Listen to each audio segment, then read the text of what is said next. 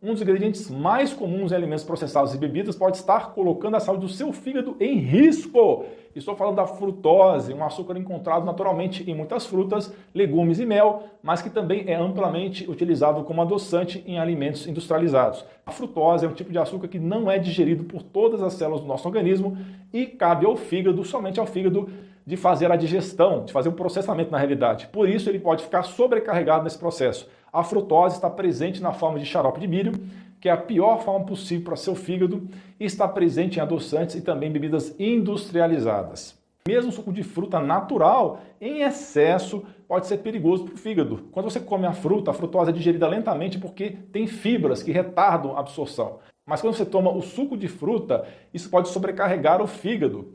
O metabolismo da frutose no fígado cria vários problemas como a gordura do fígado, a esteatose hepática e a perigosa resistência à insulina.